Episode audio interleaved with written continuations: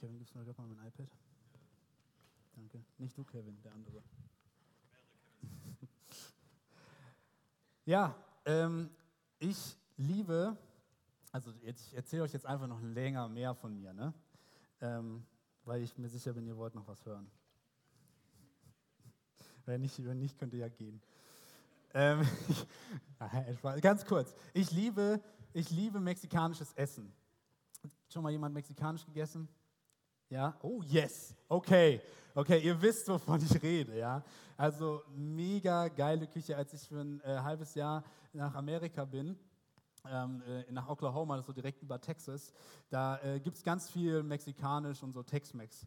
Und äh, das habe ich da für mich entdeckt und ist, äh, ich könnte das eigentlich jeden Tag essen. Und deshalb habe ich, ähm, jetzt hat, waren meine Frau und ich, ähm, im Frühjahr waren wir da wieder bei meinen Gasteltern zu Besuch und wir haben auch wieder ganz viel mexikanisch gegessen und meine Frau hat, äh, ist auch auf den Geschmack gekommen. Und wir waren beide begeistert ähm, und haben den großen Vorsatz gefasst, wir brauchen auf unserem kleinen Balkon, Balkon in Gießen, brauchen wir einen Salsa-Garten, wo wir alle Gemüsesorten anpflanzen, die man braucht, um selbst Salsa zu machen.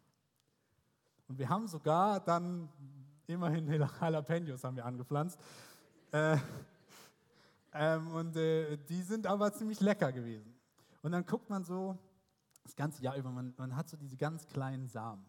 Und man, also wer Jalapenos, ne, das innen drin, dieses Weiße, was dann scharf ist, ne, wenn man so die isst, was man einfach wegmacht, weil man das nicht hat, das sind die Samen und die kann man in die Erde legen und dann wächst dann eine Jalapeno-Pflanze draus. Und das geht bei Jalapeno-Pflanzen und Tomaten und, und Paprika und so, das geht relativ schnell. Das heißt, wenn man die im Frühling pflanzt, dann kann man die im Sommer, Spätsommer essen. Also habe ich Jalapenos geerntet und äh, die waren auch gut und äh, wir haben dann auch was damit gemacht. Salsa glaube ich nicht. Ähm, aber es ist total beeindruckend, dann so zuzugucken, wie so aus der kleinen, dem kleinen Samenkorn, irgendwann kommt dann so der erste Keim raus und dann muss man auch irgendwann umtopfen, damit die dann mehr Platz kriegen, um zu wachsen. Und dann kommt da so eine Pflanze und dann kommen irgendwann die ersten Blüten da waren wir schon total begeistert. Und dann tun die Insekten ihr Bestes und dann wird aus den Blüten kommen dann irgendwann kleine grüne Jalapenos. Und zuerst haben wir dann ähm, unsere Spitzpaprika mit Jalapenos verwechselt. Und dann habe ich eine unreife grüne Spitzpaprika gegessen und relativ schnell bemerkt, dass die Jalapenos die anderen zwei Töpfe sind. Ähm, was ich damit sagen will, es ist für mich jedes Mal, und vielleicht ist es jetzt für euch so, vielleicht denkt ihr so, jetzt ist ja okay, cool. Äh, für mich ist es echt was also begeisternd zu sehen, dass aus nichts, also so einem kleinen Ding, was man in Erde steckt und dann halt Wasser drauf macht, dann wächst da halt was. Und am Ende kann man dann was ernten und dann kann man das essen. Und jetzt war jetzt zwar meine Jalapeno-Ernte nicht so groß, aber trotzdem hatte ich nachher was in der Hand ähm, und dann auf dem Brot, was ich essen konnte. Und um so was Ähnliches geht es heute. Es geht nicht um Jalapenos, aber es geht um dieses Phänomen, dass man da einfach dann daneben steht, neben so einer Pflanze und die wächst. Und das Einzige, was da wirklich man da machen kann, ist ein bisschen Wasser drauf und gucken, dass die halt Licht hat. Wir machen heute weiter im Johannesevangelium. Und äh, den Abschnitt, den wir heute, haben wir den eigentlich hier? Haben wir die Bibelstelle hier? Haben wir das? Haben wir das? Nein, haben wir nicht. Ähm, die, der Abschnitt steht in Johannes 15, äh, Verse 1 bis 8, falls ihr das aufschlagen möchtet. Und es geht heute, äh, der Titel dieser Predigt lautet, von Wein, Früchten und dem Leben von Gott. Macht euch bereit. Ich lese aus dem Johannesevangelium. Jesus spricht, ich bin der wahre Weinstock und mein Vater ist der Weinbauer. Jede Rebe an mir, die nicht Frucht trägt, schneidet er ab, eine Rebe aber, die Frucht trägt, schneidet er zurück. So reinigt er sie, damit sie noch mehr Frucht hervorbringt. Ihr, er spricht hier mit seinen Jüngern, ihr seid schon rein Ihr seid es aufgrund des Wortes, das ich euch verkündigt habe. Bleibt in mir und ich werde in euch bleiben. Eine Rebe kann nichts aus sich selbst heraus Frucht bringen. Sie muss am Weinstock bleiben. Genauso wenig könnt ihr Frucht hervorbringen, wenn ihr nicht in mir bleibt. Ich bin der Weinstock und ihr seid die Reben. Wenn jemand in mir bleibt und ich in ihm bleibe, trägt er reiche Frucht. Ohne mich könnt ihr aber nichts tun. Wenn jemand nicht in mir bleibt, dann geht es ihm wie den unfruchtbaren Reben. Der wird weggeworfen und verdorrt. Und die verdorrten Reben werden zusammengelesen und ins Feuer geworfen, wo sie verbrennen. Wenn ihr in mir bleibt und meine Worte in euch bleiben, dann könnt ihr bitten, was ihr wollt, und eure Bitte wird erfüllt werden. Dadurch, dass ihr reiche Frucht tragt und euch als meine Jünger erweist, wird die Herrlichkeit meines Vaters offenbart.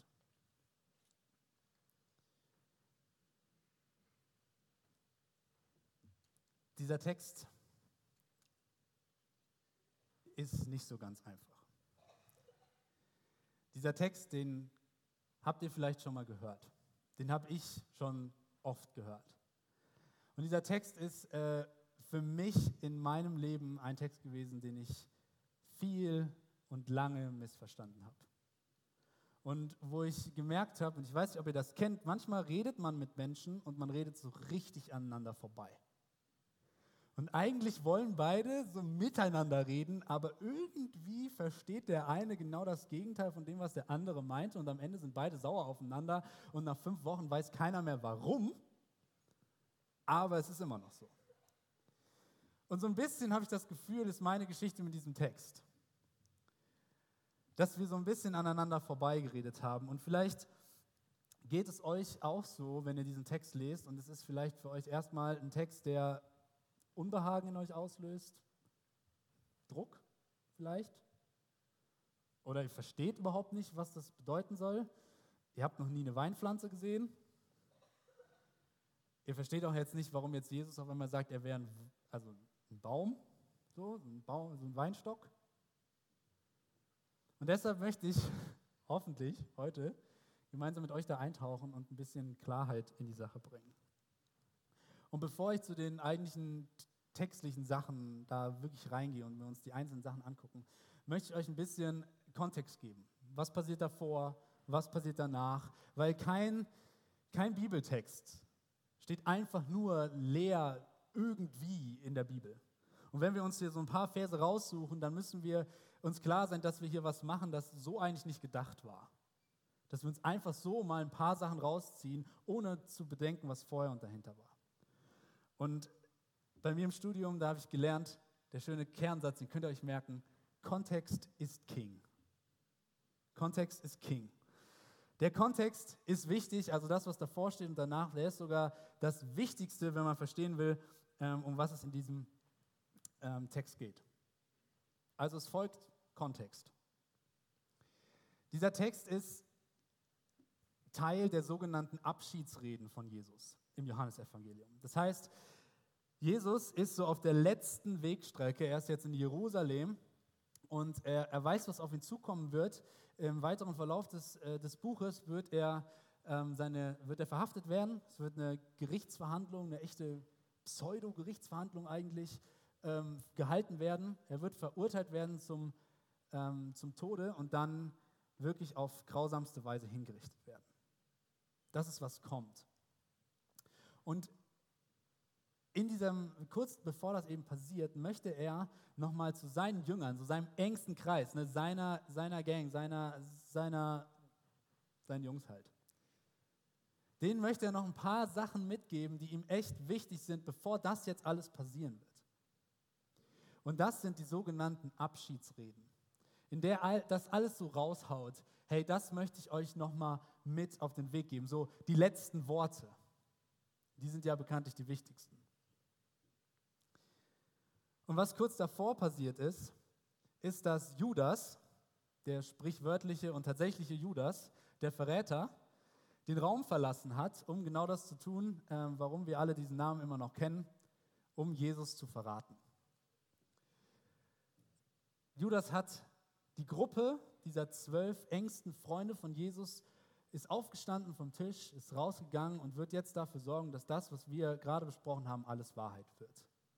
Er wird dafür sorgen, dass die, ähm, die Pharisäer ähm, Soldaten bringen können, um Jesus zu verhaften. Er wird ihn einfach, einen seiner seinen besten Freunde, einfach böse für ein bisschen Geld verraten. Das, was vorher passiert ist. Also sitzt jetzt Jesus, der das auch wusste und der dann zu, zu Judas sogar irgendwann sagt, jetzt geh halt. Steh auf, geh und tu, was du tun musst. Aber bitte sitz nicht hier länger. Jetzt ist er mit seinen elf übrig gebliebenen, wo er weiß, hey, das, ist, das sind wirklich meine Jungs. Und denen sagt er jetzt diese Worte. Und das alles müssen wir ein bisschen mitbedenken, wenn wir über diesen Text sprechen wollen. Ja? Ähm, dass es nicht einfach irgendwo passiert, sondern es passiert in diesem Setting. Und genauso können wir diese Texte dann auch rangehen, dass, es, dass wir uns sicher sein können, dass diese Sachen, diese Worte, die hier stehen, auch was ist, was Jesus uns mitgeben möchte. Denjenigen, die nach ihm fragen, die seine Jünger genauso sind, die sich Christen nennen, die ihm nachfolgen wollen. Die, die eben, wie wir alle unser Licht hochgehalten haben. Das sind Worte für uns. Das sind Dinge, die Jesus uns gerne mal noch sagen wollte. Das ist wichtig. Weil wenn wir über solche Dinge reden, was jetzt Leute da noch ihren, ihren Freunden mitgeben wollen, dann ist es wichtig, da diese Beziehung mitzudenken, die da passiert. Diese Worte sind an Freunde gerichtet. Und wenn wir die heute hören, dann meint Jesus die in Freundschaft. Aber das habe ich, wie gesagt, sehr lange nicht verstanden. Wenn ich diese Worte gelesen habe und ich habe sie häufig einfach ganz simpel so isoliert betrachtet, manchmal auch nur so einen dieser Verse und den dann auswendig gelernt, habe ich nicht verstanden, in welchem Kontext es steht. Und ich habe nicht verstanden, dass das hier gerade Worte sind, das sind letzte Worte von echten Freunden. Das ist unfassbar wichtig für diesen Text. Und deshalb war vieles, was ich davon gelesen habe, wirklich, muss ich sagen, so ein frommer Druck. Ich habe das gelesen und alles, was ich gelesen habe, war, tragt Frucht, schneidet ab, Feuer, Verderben. Ja, das steht als nicht wirklich drin, Verderben steht nicht drin. Aber das war in meinem Kopf. So. Es war in meinem Kopf, dass Jesus eigentlich, und das ist jetzt meine Übersetzung, eigentlich steht im ganzen Text folgendes, ohne hinzugucken. Eigentlich steht da drin, bringt Frucht, sonst schneide ich euch ab und ihr verbrennt. Und du lasst jetzt vielleicht, aber mal ganz ehrlich, wie viel von diesem Text liest du so? Was sind die Punkte, was sind die Sätze? Da sind so viele Sätze drin und die sind zum Teil auch ähnlich, aber welche Sätze davon sind die, die du jetzt noch im Kopf hast? Was sind die Sätze, die Wörter, die dich anspringen von der Seite? Und so Wörter wie, ihr seid schon rein, völlig überlesen. Einfach, als wäre es nicht da. Und vielleicht geht es dir auch so, vielleicht liest du, hörst du solche Worte und es produziert in dir einen Druck. Es produziert einen Druck und eine Angst. Als wäre das jetzt so, als ging es eigentlich darum, dass du jetzt diese und diese, diese, diese Dinge tust, damit dann was anderes passiert. Damit Jesus dich dann mag damit du ein guter Christ bist und dich so nennen darfst.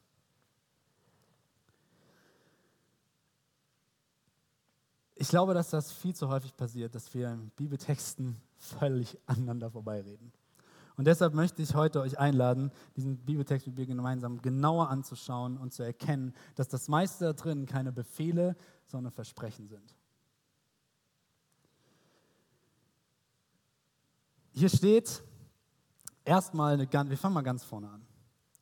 Wir lesen hier eine ganz simple Beschreibung, eine, ein sogenanntes Gleichnis, eine Übertragung. Jesus benutzt jetzt dieses Bild von dieser Pflanze, dem Weinstock, und will daran etwas verdeutlichen. Er sagt, ich bin der Weinstock und mein Vater ist der Weinbauer.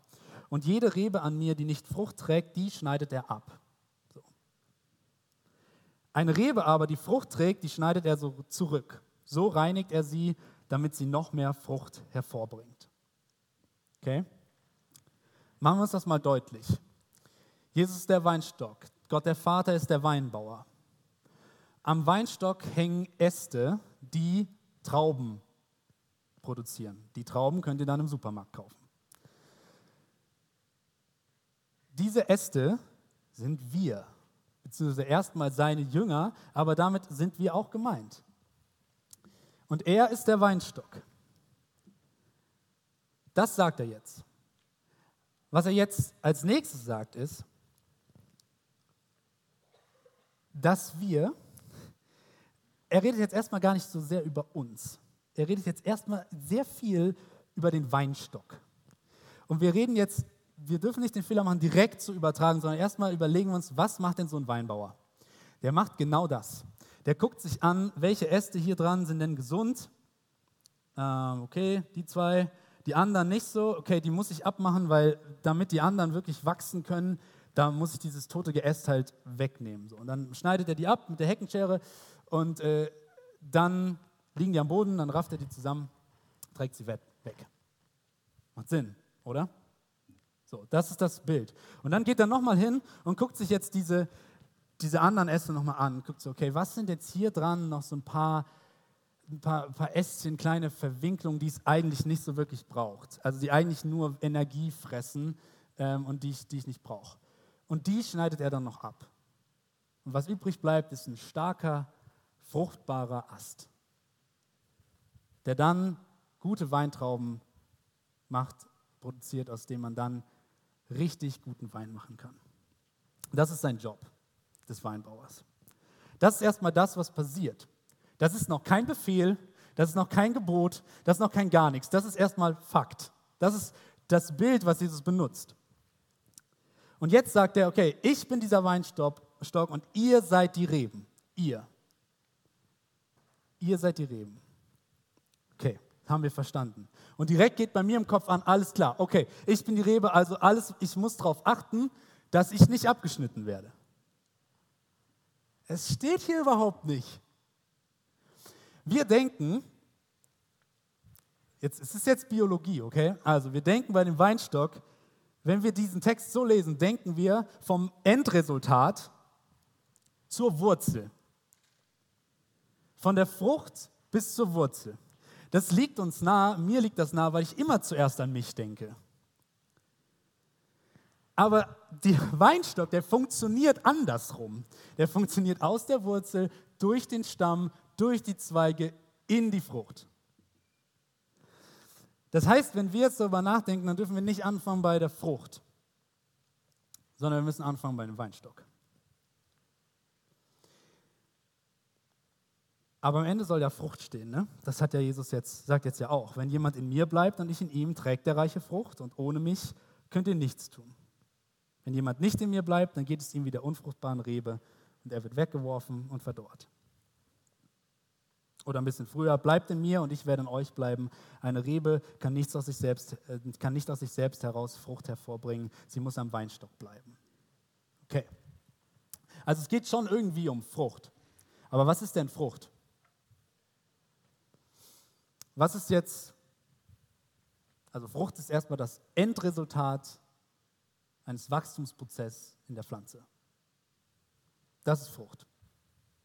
Es ist die Vervielfältigung letzten Endes, weil es ja zur Fortpflanzung gedacht, dessen, was diesen, diesen, diese Pflanze ausmacht. Das ist Frucht.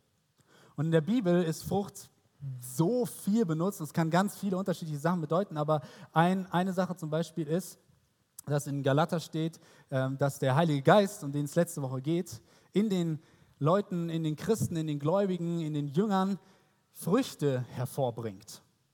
Resultate hervorbringt. Da ist was am Ende. Und das sind Geduld, Freude, Liebe, Freundlichkeit und so weiter.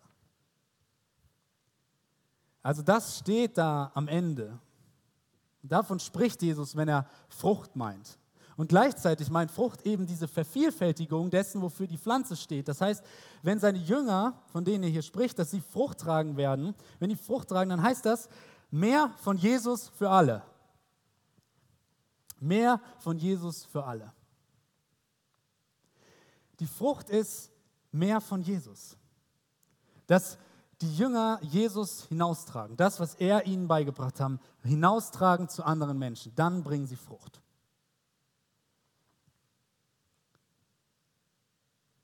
Jetzt kommt die wichtige Frage. Müssen wir Frucht bringen oder werden wir Frucht bringen? Das ist der Knackpunkt an diesem ganzen Text, wie du den liest. Das ist mein Problem gewesen mit diesem Text. Ich habe rückwärts gedacht. Es geht hier um Versprechen, nicht um Befehle. Ich lese euch die Sachen nochmal vor und achtet mal ganz genau, achtet mal ganz genau, was da steht. Ihr seid schon rein. Ihr seid es. Aufgrund meines Wortes, das ich euch verkündigt habe. Bleibt in mir und ich werde in euch bleiben. Weil eine Rebe kann nichts aus sich, aus sich selbst heraus dann Frucht hervorbringen. Sie muss am Weinstock bleiben. Und genauso wenig könnt ihr Frucht hervorbringen, wenn ihr nicht in mir bleibt. Ich bin der Weinstock. Ihr seid die Reben. Wenn jemand in mir bleibt und ich, ich lese das, wenn jemand in mir bleibt und ich in ihn, trägt er reiche Frucht. Und ohne mich könnt ihr nichts tun. Und wenn jemand nicht in mir bleibt, dann geht es ihm wie der unfruchtbaren Rebe. Dann wird er weggeworfen und verdorrt. Ich erkläre euch jetzt, was Jesus wirklich sagt. Jesus sagt, ich bin der Weinstock, ihr seid die Reben. Ich bringe die Frucht durch euch hervor. Es ist nicht rückwärts. Und da steht übrigens auch nicht, wenn jemand nicht Frucht bringt, dann geht es ihm wie der unfruchtbaren Rebe. Das steht da nicht. Weil Jesus nicht hinten anfängt. Jesus fängt vorne an. Und so habe ich ein riesiges Problem gehabt damit, das wirklich zu verstehen. Vielleicht geht es euch auch so, weil diese Dinge, die hier stehen, das sind keine, das sind keine Befehle, das sind keine Ansprüche, Forderungen. Die einzige Forderung, der einzige Imperativ, der in diesem Text steht, bleib. Tu nichts. Hör auf. Fang an aufzuhören. Jesus bringt uns hier mit seinen letzten Worten bei, was Leben mit Gott wirklich bedeutet. Leben mit Gott heißt, fang an aufzuhören.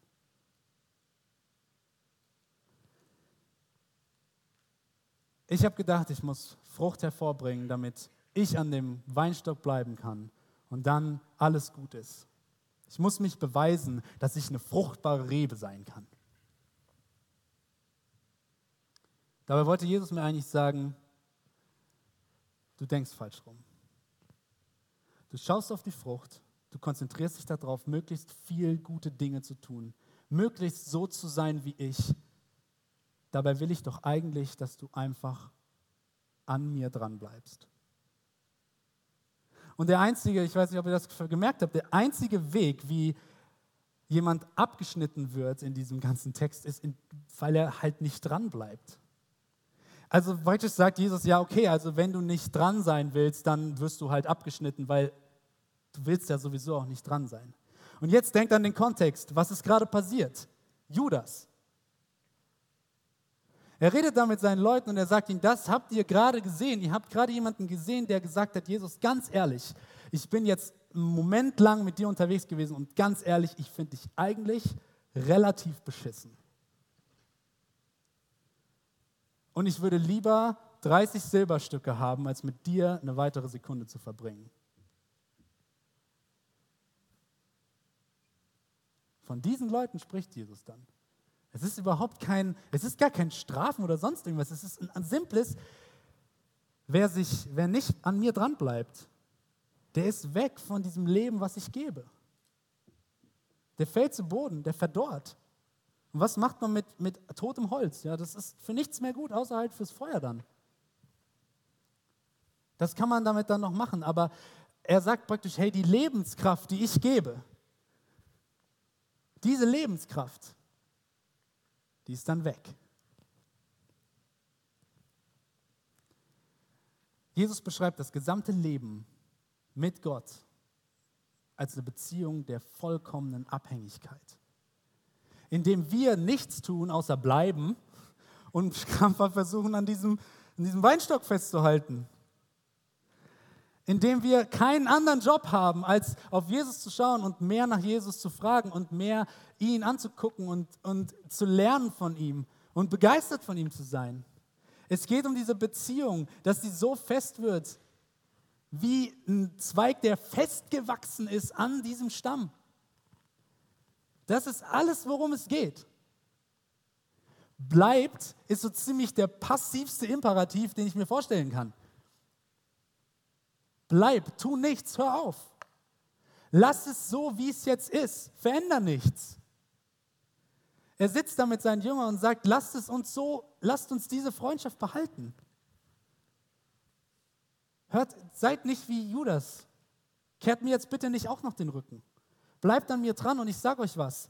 Wenn ihr das macht, dann wird mein Geist in euch lebendig sein und dieser Geist, der wird dann was hervorbringen? Die Früchte des Geistes. Und das passiert dann, So ist es wie, ihr habt eben alle eure Lampen hochgehalten. Wir sind wie eine Lampe. Du kannst die geilste Lampe sein. Du kannst das Beste haben, das Beste vorzuweisen. Du kannst eine richtig geile Sau sein, die so richtig, richtig andere Leute liebt und, und praktisch durch ihr Leben geht, als wäre sie Jesus. Aber die Lampe macht nicht das Licht. Der Strom macht das Licht.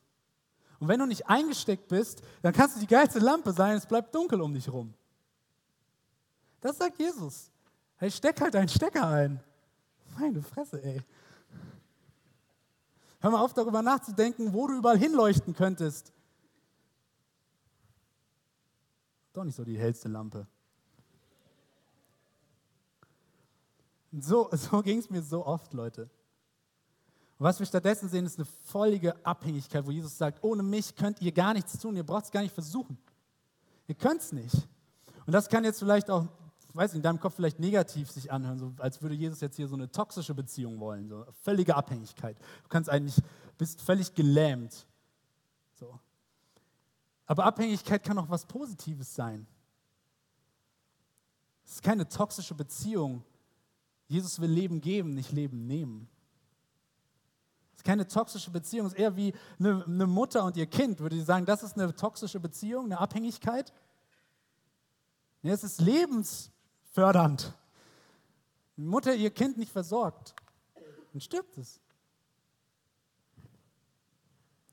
Das ist so simpel. Zum Glück haben wir, haben wir heute dann in solchen Fällen natürlich andere Maßnahmen. Man kann dann halt mit so Anrührmilch und so kaufen, ne, damit das nicht passiert, auch wenn die Mutter nicht mehr da ist. Aber in der Theorie ist es diese Form der Abhängigkeit. Es ist die Lampe mit dem Strom. Es ist das Beste, was uns passieren kann, so abhängig zu sein.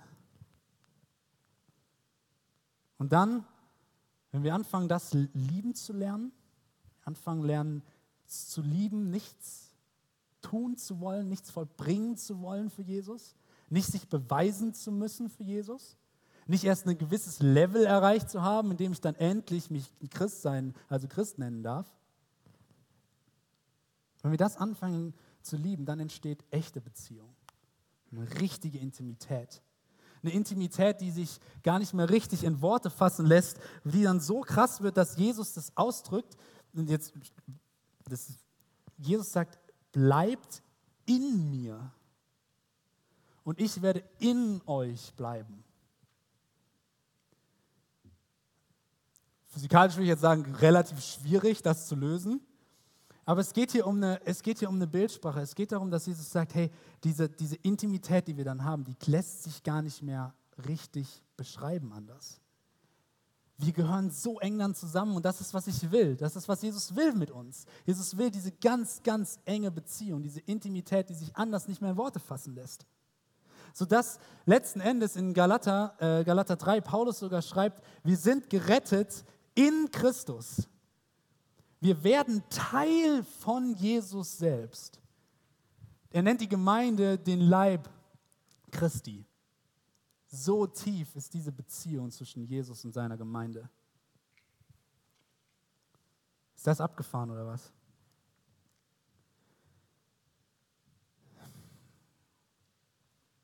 Wie hörst du das alles hier? Was denkst du gerade? Was sagt dir das? Es ist irgendwie jetzt, denkst du so, okay, also der Simon, der hatte scheinbar richtige Probleme mit diesem Text, ich eigentlich jetzt nicht. Mega gut, voll gut, wenn das so ist. Oder hast du so tief in dir drin das Gefühl, dass du eigentlich schon viel zu lange damit beschäftigt bist, dich zu sehr anzustrengen? Oder fragst du dich, ja, aber wie soll denn dann Christsein aussehen, wenn ich gar nichts mehr machen kann? Wie soll das denn dann aussehen? Was, was soll das denn dann alles hier? Ich glaube, in manchen Situationen, in unterschiedlichen Situationen können wir jede dieser drei Positionen einnehmen und erleben in unserem Leben. Und häufig, und wenn es dir so geht, dann möchte ich mit dir darüber noch sprechen. Vielleicht denkst du gerade, boah, jetzt redet er davon, davon aufzuhören. Aber eigentlich, ich bin richtig gut in dem, was ich tue. Ich bin da gut drin. Ich bin gut, die Sachen zu machen. Keep going. Ich will nicht sagen, hör auf, gute Sachen zu tun. Ich will dich aber fragen, warum tust du sie? Tust du sie, weil du an dem Weinstock dran bist und er durch dich wirkt? Weil du von Jesus inspiriert bist, weil du ihn kennst, weil du ihn liebst, weil es geil ist, mit ihm zusammen Zeit zu verbringen und das einfach so aus dir rausfließt? Oder ist es so ein Zwang in dir oder so ein Leistungsdruck, dass du denkst, boah, wenn ich einfach, ich bin gut da drin, Sachen zu tun und wenn ich ein bisschen mehr noch tue, dann bin ich auch ein bisschen besser als die Christen um mich rum. So habe ich oft gelebt. Noch ein bisschen frommer sein, ein bisschen besser sein. Und ich habe gelernt in den letzten Jahren, auf der, weißt du, im Studium, im Theologiestudium, da denkt man, man kriegt jetzt alle Antworten. Man kriegt alle Antworten auf die schwierigen Fragen, dann weiß man alles und dann kann man allen anderen so sagen, was, was Sache ist. Und es ist nicht so. Sondern man steht danach und man sieht auf einmal Fragen, da wusste man vorher gar nicht, dass es die geben kann. Und ich habe gelernt, und das ist wirklich für mich tief, tief bedeutsam geworden. Ich habe gelernt, dass das, worauf es ankommt, nicht zuerst die Dinge sind, die wir tun, die Dinge, die wir verstanden haben, die Dinge, die, die geil laufen. Ja? Es ist nicht wichtig, dass ich jetzt gerade hier vorne stehe. Das ist überhaupt nicht wichtig. Was wichtig ist, ist diese wunderschöne Abhängigkeit von Jesus. Dieses auf Jesus gucken. Nicht so sehr darauf achten, was man alles machen könnte. Auf Jesus schauen und begeistert werden. Und das ist leider nicht so simpel, so one, two, three, das ist, was du tun musst. Das ist manchmal ganz schön komisch. Manchmal weiß man nicht so richtig, was Jesus von einem will. Und ich habe gelernt, das Lieben zu lernen, dass es so ist. Und mein Leben mit Jesus ist spannender, als es jemals vorher war. Es ist weg, so dieser Druck ist, ist irgendwie weg. Klar, manchmal kommt er zurück.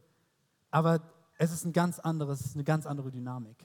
Es ist eine, eine Spannung. Und ich, ich habe wirklich für mich ein Ding, was mir so bewusst geworden ist. Es ist wie ein Tanz. Das ist mein großer Wunsch. Ich will mit Jesus tanzen. In alle Ewigkeit.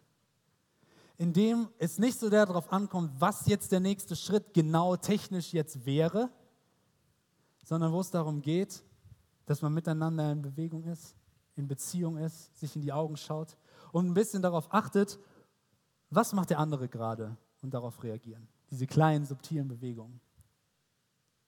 Und ich bin absolut nicht der Tänzer, aber mit Jesus will ich tanzen. Und ich will lernen, was es heißt, abhängig zu sein von ihm. Und mich so reinzustürzen in diese Beziehung, ohne mich zuerst auf diese Frucht zu konzentrieren, auf das, was ich alles tun müsste oder sollte oder keine Ahnung was, sondern es ernst zu nehmen, dass Jesus sagt, bleib in mir. Das ist mein Gebot für dich. Bleib an mir dran. Lass uns Beziehung haben. Und in diese Beziehung wollen wir jetzt einfach uns reingeben. Wir wollen gemeinsam singen. Diesem Gott. Weil das eine Form ist, wie wir diesen diese Beziehung ausleben können. Indem wir sagen können, Jesus, ja, ich, ich weiß es doch eigentlich, dass ich voll abhängig bin von dir. Und es ist was Gutes. Und ich will mehr davon. Ich will noch abhängiger sein davon. Als ich in Amerika war, hatte ich einen Mentor da, der Jugendpastor war. Ich habe richtig, richtig viel Zeit mit ihm verbracht. Und er hat mir sehr, sehr viele, sehr, sehr schlaue Sachen gesagt. Und einen Morgen kam er zu mir und sagte, Simon, ich habe immer wieder das Gefühl, ich stehe in so Momenten da und ich weiß überhaupt nicht, wie ich das nächste schaffen soll. Und ich weiß überhaupt nicht, was Jesus gerade von mir will. Und ich weiß überhaupt nicht, wie ich das schaffen soll. Dann sagt er, und diese Momente habe ich immer wieder. Und ich sage dir jetzt was, was ich verstanden habe. Ich habe verstanden, alles, das hat er wirklich so, so formuliert, alles in meinem Leben mit Jesus, alles in meinem ganzen Leben zielt darauf, dass ich immer abhängiger werde von diesem Gott. Und er hat gesagt, und so oft mich das dann frustriert in diesen Situationen, wo ich gerne den vollen Plan wüsste oder wo ich gerne jetzt genau weiß, das muss man jetzt machen, damit es funktioniert. Ich merke und ich realisiere, dass diese Momente die Momente sind, die Gott eigentlich von mir will. In denen ich dastehe und sage, Jesus, du bist alles. Du bist alles. Und alles, was ich tue, tue ich nur durch dich. Und dass ich abhängig bin von dir, das ist die Aufgabe meines Lebens. Amen.